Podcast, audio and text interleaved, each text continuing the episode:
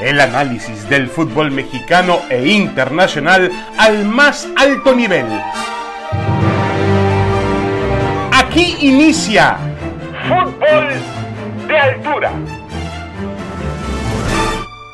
Damas y caballeros, bienvenidos, bienvenidos. Aquí estamos en eh, Fútbol de Altura, el podcast de ESPN, ya con el inicio del torneo mexicano, después de la prácticamente la jornada 1 y también, eh, obviamente, con algún eh, tipo de comentario, algún tipo de, análisis, de crítica sobre lo que pasó la semana pasada y que ya se ha comentado bastante, la eliminación de México de la selección sub-20, del, premundial de la CONCACAF y por ende también México está fuera del Mundial eh, sub-20 de Indonesia 2023 y también de los Juegos Olímpicos de París 2024.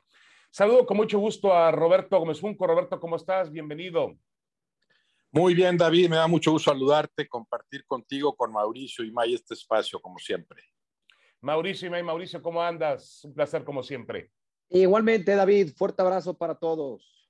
Bueno, ¿les parece bien si arrancamos con la jornada 1 del fútbol mexicano? Eh, a ver, una jornada donde, por cierto, los, eh, los equipos visitantes establecieron eh, condiciones yo creo que no fue una jornada del todo mala. Yo la esperaba peor, la realidad. Hubo algunos destellos buenos de, de, fútbol, de, de, lo que puede deparar el torneo, el triunfo de Cruz Azul en, el campo del universitario frente a Tigres, tres goles por dos. Anoche, eh, bueno, el, domingo por la noche, el triunfo del de, el conjunto de Santos, cuatro por tres ante Monterrey, cuando en dos ocasiones estuvo en desventaja el equipo santista. Eh, ¿Qué más para resaltaría yo por ahí? Quizá el triunfo del Toluca sobre el Necaxa. Para ti, eh, Roberto, ¿cuál fue realmente el resultado, el momento más impactante de esta jornada 1? Bueno, coincido contigo. Primero, David, no, no, no fue mala, o sea, fue, fue, fue mejorando algunos partidos normales para hacer la primera jornada y otros buenos partidos, ¿no? Bueno, el Tigres Cruz Azul, con, con tantos movimientos en el, en el, marcador. Ahí me gustó mucho el, el, San Luis León y luego la emoción, el dramatismo del, del Santos Monterrey, ¿no? Eh, lo que hace el Toluca como visitante, lo que hace el Puebla como visitante. Sí, yo, yo también creo que fue una primera jornada eh, por encima de, lo normal. Eh, el momento álgido, partido así más dramático, e, este, el, el último hasta ahora, ¿no? El, el, octavo de la jornada, el, el Santos contra, Monterrey con esas vueltas eh, volteretas en el, en el marcador, con decisiones arbitrales que pueden ser eh, cuestionables. Eh, yo, yo, creo que América no juega tan mal, considerando que el Atlas, bueno, confirma que domina lo que juega, incluso si le falta una pieza como, como Furch tan importante. Claro, el América crecerá sustancialmente con alguien como Jonathan Rodríguez en particular, ¿no? Si se notó que en esa zona, pues les falta alguien de más de más peso y, ese debería ser Jonathan Rodríguez. Los Pumas con un primer tiempo flojo, pero el segundo bastante mejor. Eh, en, general, sí, una jornada que, que, cumplió con las, con las expectativas. Hay, equipos que evidentemente irán mejorando. Correcto. Eh, Mauricio, eh, para ti, ¿qué fue lo más notable? yo creo que, bueno, de los equipos mm, llamados grandes, entre comillas, Habrá que hacer notar el triunfo de Cruz Azul, que fue un Cruz Azul realmente muy, muy ordenado, a veces muy pragmático, un equipo muy, muy, eh, yo le llamo muy uruguayo, muy a lo Diego Aguirre, es un, es un equipo que se ordena bien, que todavía le faltan refuerzos, dicen, pero que demostró que con ese plantel y el reverso ya de, de Charlie Rodríguez, que cuando entra al campo le da otra dimensión al juego de Cruz Azul, pero demostró Cruz Azul que tiene un equipo para competir, aún sin la llegada de esos entre comillas, grandes nombres. Sí, de acuerdo, David. Y, hay que recordar que es el segundo partido oficial de, Cruz Azul, si tomamos en cuenta aquel que se jugó el fin de semana pasado anterior allá en, en Los Ángeles. Ya, ya no supe ni qué título le pusieron aquel, aquel partido.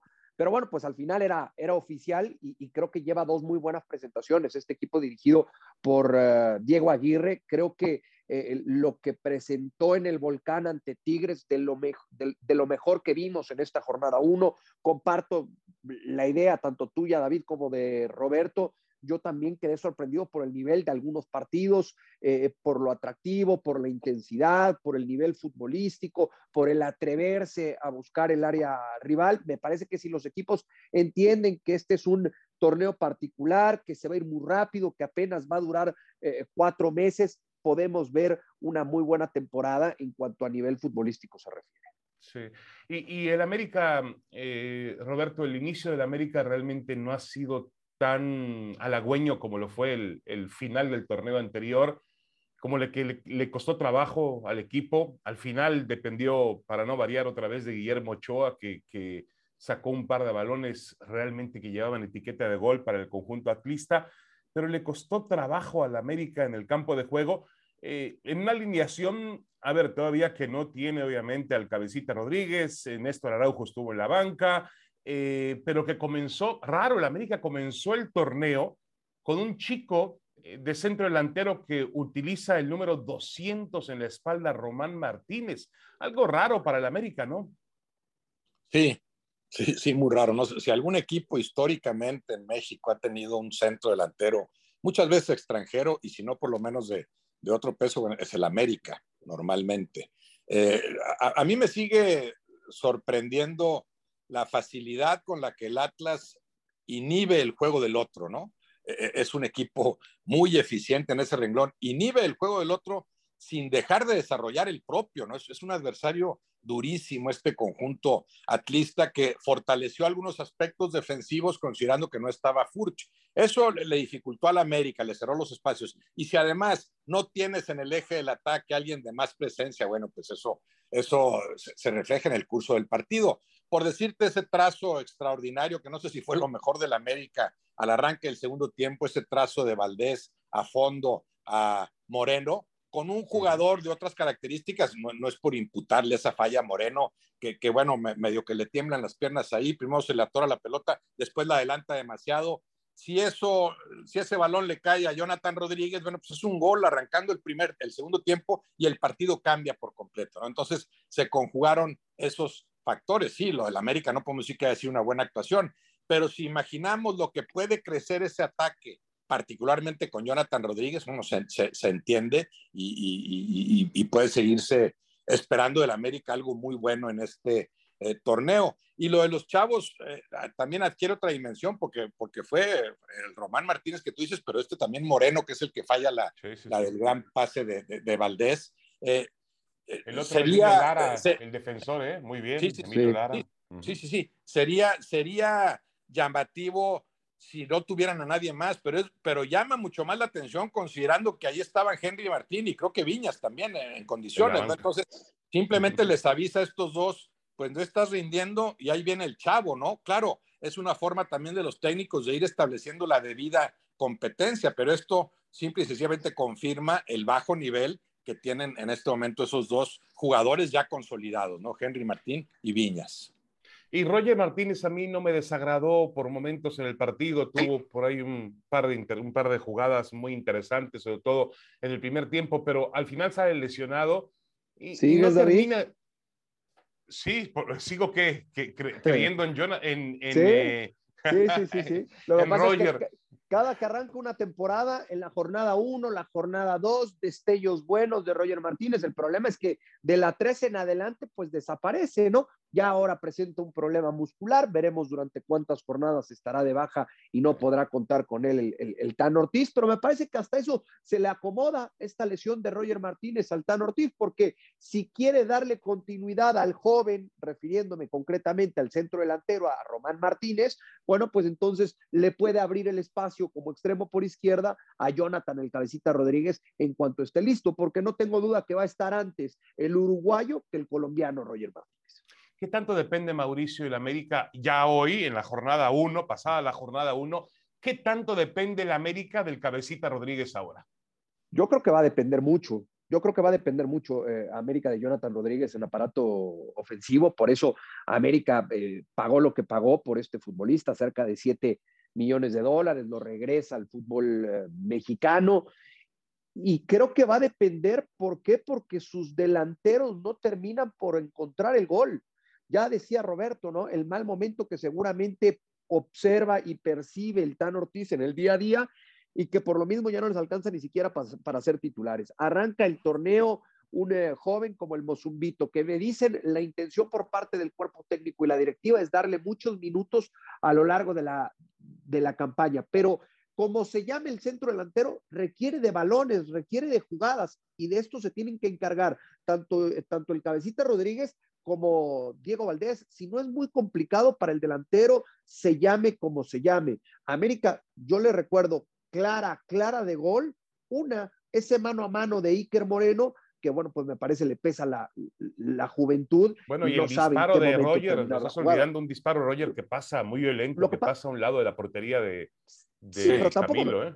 Sí, sí, entiendo, pero eso es, es, un disparo, no tanto una jugada, ¿no? Como tal, elaborada. La de Iker Moreno es un muy buen pase por parte de Diego Valdés que deja mano a mano a Iker Moreno contra Camilo Vargas. Eh, de ahí en fuera, no le recuerdo mucho más al conjunto americanista. A mí, por momentos en el partido, eh, me, dio me daba la impresión de que estábamos viendo al mismo América del torneo pasado.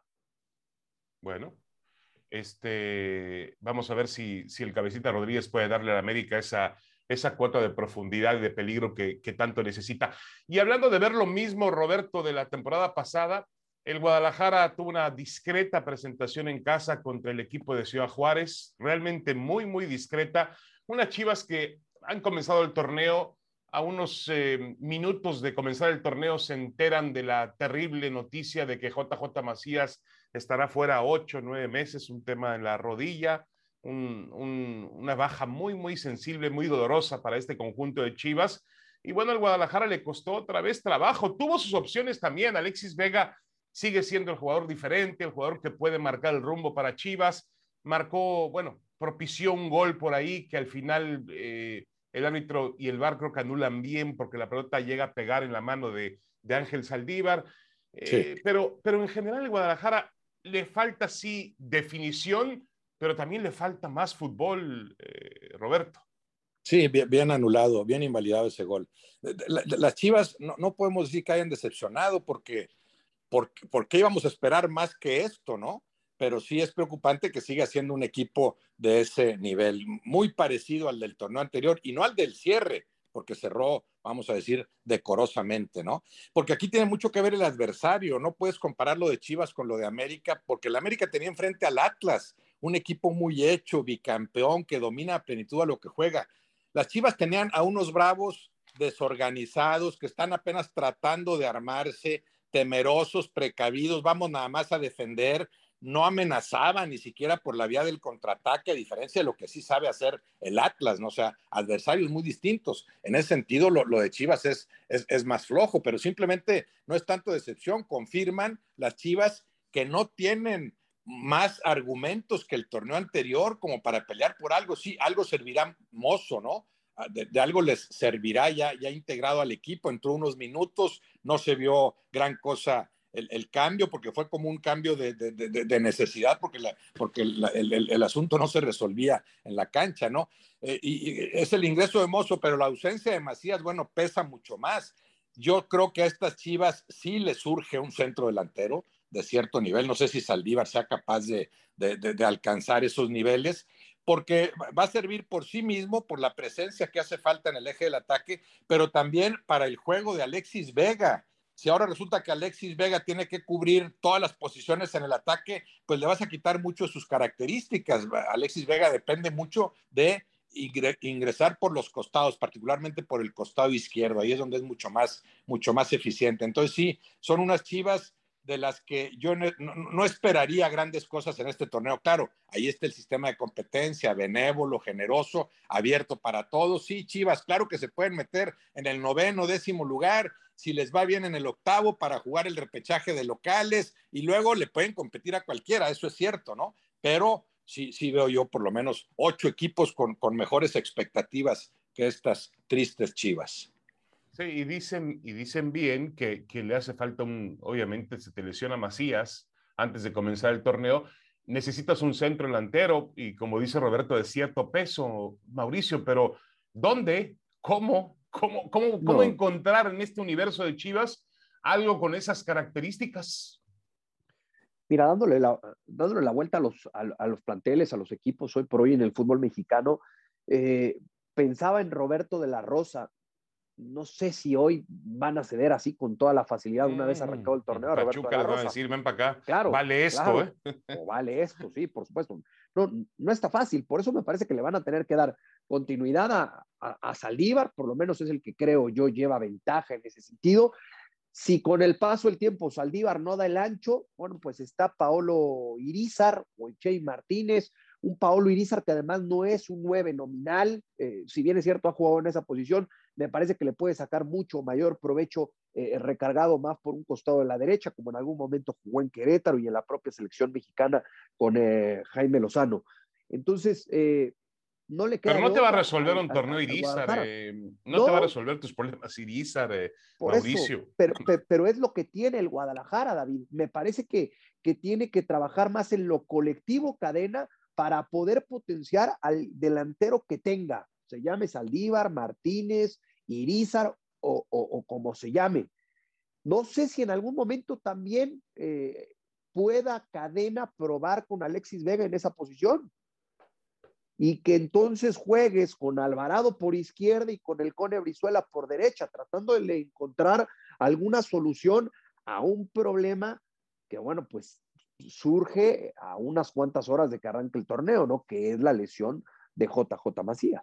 Yo creo que surgió también un poco antes, porque este eh, eh, Guadalajara con Ricardo Peláez, pues fue incapaz de reforzarse. ¿Qué, refuerzo tuvo Chivas? Contrató a Alan trajo al otro, al Oso González, que no jugó mal el, sábado, pero, pero hasta ahí nada más. Yo creo que el Guadalajara esperábamos que Chivas fuese un poco más agresivo en el mercado, en el receso, y no lo fue, realmente no lo fue. No sé si por temas económicos, no sé si porque no le venden a Chivas. Se especuló el caso de Guzmán, el Pocho Guzmán al final no se hizo, era un jugador hecho para el Guadalajara que podía apoyar a Chivas. Em, no lo sé, no lo sé. El, eh, yo, yo sigo sin entender todavía años después por qué este equipo se deshizo de Alan Pulido. No lo entiendo todavía. Entendiendo que no hay, que no hay jugadores mexicanos de esa capacidad eh, y de ese precio que puedan jugar en el fútbol mexicano. Eh, pero la realidad de Chivas es muy, muy triste. Con este equipo no tiene para ilusionar a sus aficionados. Tiene para competir quizá y meterse entre los entre los 12 y, nada más. Bueno, antes de ir a la pausa, Roberto, los Pumas de la universidad, unos Pumas que mm, eh, mejoraron mucho, sobre todo en la segunda parte, presionaron, el equipo de Tijuana empezó a, también a, a, ser parte de los estragos del calor del mediodía en la Ciudad de México y bajó mucho ritmo en la parte final, pero como que el, el empate a Pumas le supo amargo por las oportunidades que tuvo, que falló Dineno sobre todo, pero como que le faltó a este Pumas. Sí, sí, claro, a mí me gustaban los Pumas en el segundo tiempo, ¿eh? Y con un Dineno normal, en condiciones normales, ganan 3-1, ¿no? Eh, pocas veces vemos a Dineno fallando. De, las tres que tuvo, sobre todo una, tal, vez la primera, ¿no? Que le pega, no sabe si pegarle con parte interna, externa, pero para Dineno era, era, una definición relativamente eh, sencilla. Pero para mí confirman, confirman los Pumas que, que claro que van, van a pelear. O sea, sí espero mucho más de Pumas que de Chivas, ¿no? Ya no digamos con la incorporación de Salvio, que se supone que les va a, incrementar el, el potencial ofensivo. Me gustaron mucho en el segundo tiempo, estuvieron más cerca de la victoria. Creo que vamos a decir que hubo más merecimientos del lado de Pumas que de los que de los Cholos tratando de ordenarse, eh, las fallas de Dineno, eh, se reclaman mucho los Pumas es, esa jugada que para mí, lo que pasa es que eso no lo hace el VAR, pero para mí es juego peligroso del jugador. Hay gente que no sabe que tú puedes cometer juego peligroso agachándote demasiado, o sea, bajando demasiado la cabeza. Eso es juego peligroso. Lo que pasa es que el VAR lo revisa y, y el VAR no puede sancionar juego peligroso, está para, para revisar si es penal en ese caso, ¿no?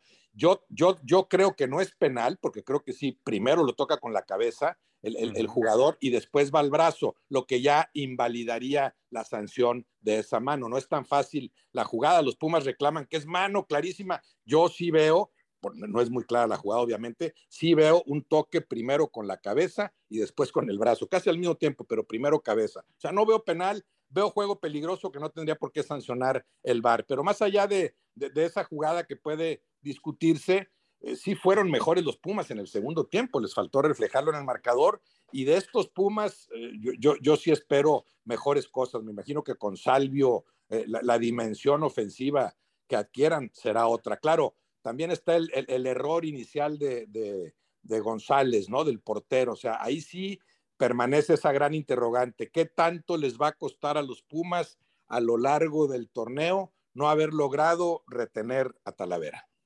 siendo Talavera un eh, futbolista fundamental, por ejemplo, para que Ciudad Juárez rescatara ese empate a cero en la, en la cancha de Chivas en el comienzo del, del, torneo. Y el tema del arbitraje, pues el arbitraje también, no sé qué esperaban, que, que Armando Archundia hiciera milagros en, un, en, un, en algunos días. No, el arbitraje sigue pero, en pero, crisis. Pero, ¿sabes qué, David, Mauricio? Sí, yo sí vi en algunos partidos, y, y particularmente en, en el San Luis León, ese intento de darle más fluidez al juego. Ese, ese cambio sí lo percibí. Claro que ya sabemos que es una indicación precisa, ¿no? No pierdas tanto tiempo en saques de banda, en, en, saques de meta. En ese partido y en algunos otros yo sentí que los árbitros ya no van a permitir tan fácilmente que cualquier jugador con cualquier contacto se revuelque tres minutos en el piso.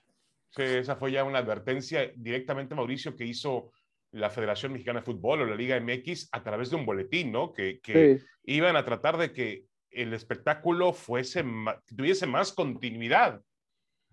Sí, sí, con, con, tal, de, con tal de tener mucho más eh, tiempo efectivo de, de juego, ¿no? Eh, inclusive no recuerdo, me parece que fue en el Tigres Cruz Azul.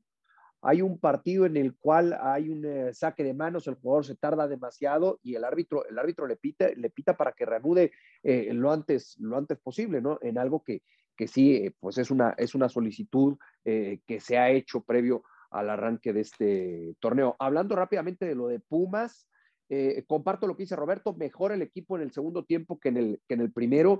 Yo no sé hasta dónde empieza a ser preocupante lo de Dineno, por la cifra que tuvo de goles, que fue bastante pobre, más allá de una lesión que tuvo que atravesar en el torneo anterior, y por la forma en cómo arranca este torneo. Ayer por lo menos tiene dos, y no sé si hasta tres claras de gol que debieron de haber terminado por lo menos una de ellas en gol. No sé si ha perdido la confianza también el delantero de Pumas. Y por otro lado, la buena noticia para Lilini es lo de Diogo, que cuando utiliza a Diogo le suele entregar resultados positivos, ya sea jugando por derecha como nueve o como complemento del centro delantero. Sí, ese, ese futbolista brasileño que cuando llegó a México todo el mundo criticaba, y decíamos, bueno, ¿qué, ¿qué, viene a ser un brasileño que viene de jugar en un equipo chico del Uruguay? Muchos le decían, me acuerdo una crítica de José Ramón, decía, es un jugador de básquetbol. Bueno, ahí está Diogo que convirtiéndose, la verdad es que ha crecido mucho futbolísticamente hablando y hoy es un, eh, va a ser un jugador importante. Yo estoy de acuerdo con ustedes, cuando llegue Salvio, ese ataque va a ser mucho más eh, imponente, juntando a Del, a Del Petri, juntando a, a, a Dineno, con Diogo y con Salvio, Pumas tiene con qué hacer daño hacia el, hacia el frente. Sigo pensando que las principales dudas de Pumas estarán en retaguardia. Bueno, hacemos una pequeña pausa y regresamos. Tenemos más todavía en fútbol. Aquí estamos en fútbol de altura, en este podcast de ESPN. Regresamos enseguida.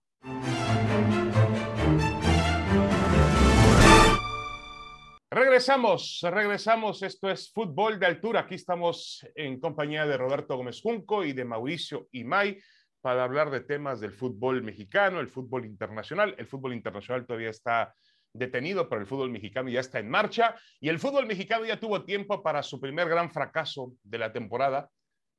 Yo estaba viendo si es el primero, sí, sí, sí es el primero. Los demás ocurrieron el año pasado, pero la selección mexicana eh, quedó eliminada del, del premundial sub-20 de la categoría celebrado en Honduras. Guatemala lo echa y el resultado es tan doloroso que deja fuera a México del Mundial de Indonesia del 2023 y de los Juegos Olímpicos de París 2024.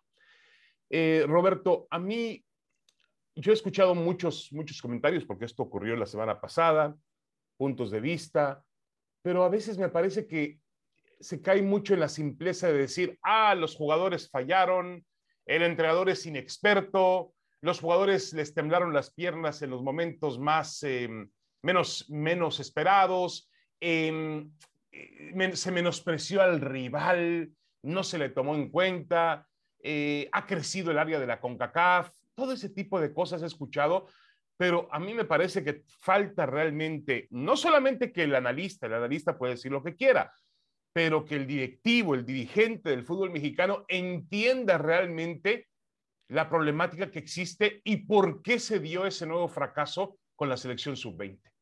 Sí, no, no, no sé si lo entiendan. Sí, sí me imagino que lo que más les va a doler a los dirigentes, sin estar seguro, pero te diría que es la ausencia en París, en los Olímpicos, ¿no? Porque es lo que creo que lo que más puede pegarles económicamente. Y sí, yo, yo no me atrevería a reprocharles nada ni a los jugadores, ni a Luis Pérez, ni, ni a imputarles nada, porque además no, he seguido ese proceso, no da tiempo de seguir todos esos procesos. Habrá gente que cuente con más elementos, que le haya dado seguimiento al proceso de este equipo, a la formación, a la preparación y luego a este último torneo en sí mismo, ¿no? Yo, yo, yo, yo no, no, no tengo esos elementos como para ensañarme con ellos, pero para mí sí es evidente que esto ya empieza a ser producto de otras decisiones que se toman desde, desde las oficinas, desde los de pantalón largo y que van limitando el potencial del fútbol mexicano. Este, este ya es uno de los costos, ¿no? Del exceso de extranjeros, de, vulnerar el mecanismo ascenso,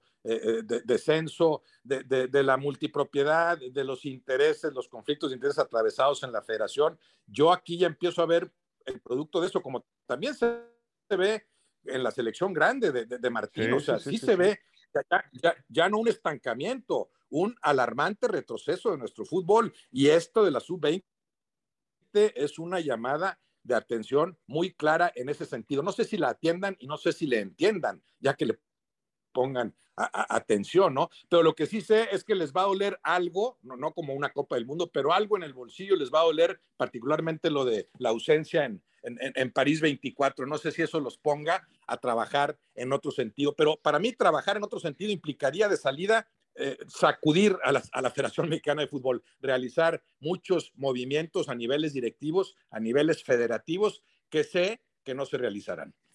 Sí, de acuerdo. Y a veces también hablamos mucho de la Federación Mexicana de Fútbol, de, de John de Luisa, de Miquel Arriola, de Gerardo Torrado en selecciones, pero realmente a ver, con todo respeto, ellos no tienen un poder de decisión, es decir, la decisión está en ese grupo de dueños del equipo de fútbol mexicano, millonarios, algunos están más metidos en el fútbol, otros menos metidos, se reúnen, votan y deciden. Hoy no tenemos ascenso ni descenso, mañana, ¿saben qué?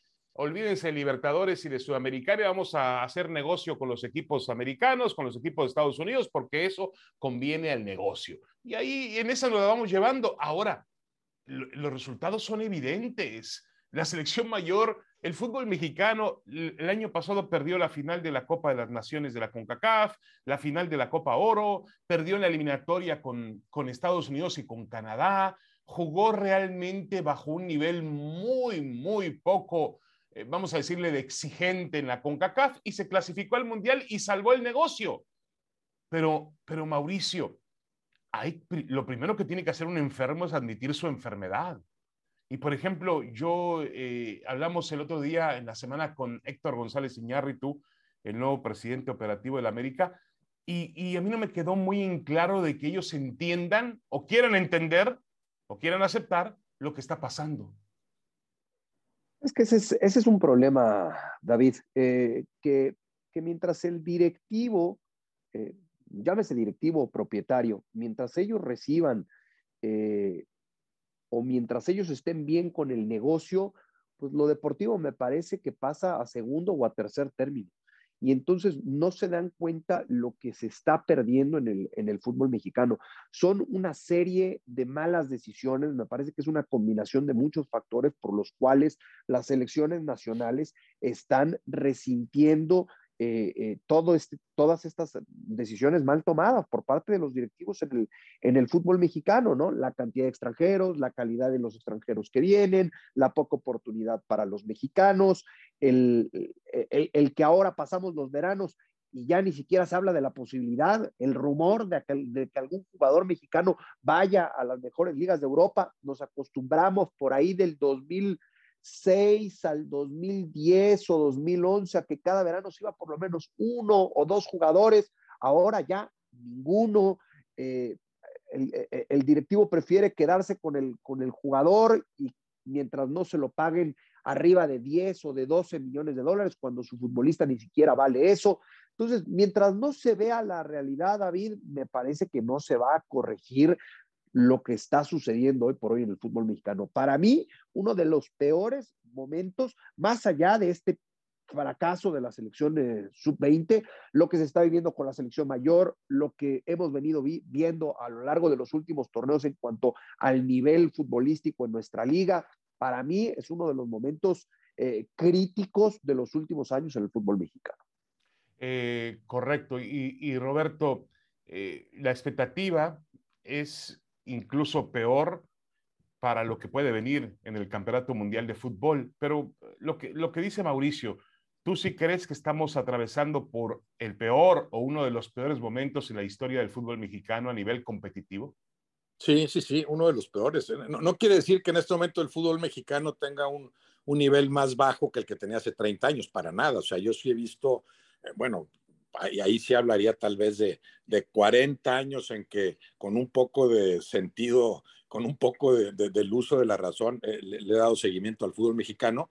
Yo sí creo que ha, ha avanzado, o sea, se, se, se jugaba mejor hace un año que hace 10 y hace 10 mejor que hace 20 y hace 20 mejor que hace 30, ¿no? Obviamente, hay un progreso en el fútbol a nivel mundial del que, en, el que está inmiscuido el fútbol mexicano. El nivel de fútbol en México es cada vez mejor, pero sí veo por primera vez un estancamiento, por lo menos, en ese sentido. O sea, por eso te dije, hace un año se jugaba mejor que hace 10, porque no me atrevo a decir que en este momento se juegue mejor que hace un año, para nada. Ahí sí veo un estancamiento que ya pinta más como, como retroceso, ¿no? Y que, bueno, no, no, no, no, no, hay, no hay que atribuirlo más que, a esta, más que a esto que están haciendo, ¿no? Reducción de, lugares disponibles para, para jugadores mexicanos, porque eso conlleva la falta de interés en trabajar como se debe en fuerzas básicas. ¿Para qué trabajo si hay menos lugares? ¿Para qué trabajo si me voy a traer eh, jugadores de fuera, ¿no? Y, y, que, y además con eso voy a incrementar la posibilidad del negocio, ¿no? Entonces, todo se, va creando ese círculo vicioso, inhibo ascenso, descenso, entonces la competencia es otra, amplío el lugar para calificados, entonces no importa, las Chivas ahorita no están preocupadas porque claro que con esto que les vimos ayer se meten en el lugar 11 o en el 12 o tienen todo para meterse. Pon un sistema de competencia que de veras promueva la excelencia, que, que te digan nada más seis de los 18 van a participar en una fiesta final y entonces veremos si los equipos se arman igual. reinstala el descenso y entonces veremos si los equipos de abajo se, se arman igual o no. Entonces, esa mediocridad promovida evidentemente por el sistema de competencia. Todas esas medidas, claro que impactan a mediano y largo plazo en el nivel del producto que ofreces. En ese sentido, yo sí veo en estos 40 años el peor momento. No es por, no porque sea cuando peor se juega, sino porque es la primera vez que veo un estancamiento que ya inicia a verse, empieza a verse como retroceso. Sí, y yo creo que lo, decía Mauricio Maya hace un momento, el, mayor, el, el, em, el, foco de atención más importante es el futbolista mexicano para mí el futbolista mexicano está olvidado, está degradado, eh, de cierta forma discriminado en su propia liga. Los equipos no utilizan jugadores mexicanos, no le dan la importancia al futbolista mexicano. Ya dejemos las posiciones de centro delantero, las posiciones de creación de juego, eh, las posiciones de defensa central, eh, de portero ya ni siquiera en algunos sectores del campo donde antes los mexicanos levantaban la mano, hoy son protagonistas. Y eso obviamente lo, vemos también eh, reflejado en un equipo como Chivas. Chivas es un equipo que, eh, que sufre porque se alimenta únicamente de jugadores mexicanos y ahí están sus resultados del Guadalajara. Yo, hasta ahora, todos los equipos que juegan con mexicanos no, no están obteniendo resultados realmente competitivos. Pero bueno, vamos a ver qué es lo que puede cambiar, porque mientras el negocio siga adelante, como lo es ahora con el Mundial de Fútbol, pues no pasa absolutamente nada. Ya nos vamos, señores. Gracias, eh, Roberto Gómez Junco. Muchas gracias, Mauricio y May. Al contrario, fuerte abrazo. Igualmente, David, Mauricio, un abrazo para todos. Fútbol de altura, el podcast de ESPN. Gracias, hasta la próxima. Esto fue Fútbol de altura. El análisis del fútbol mexicano e internacional al más alto nivel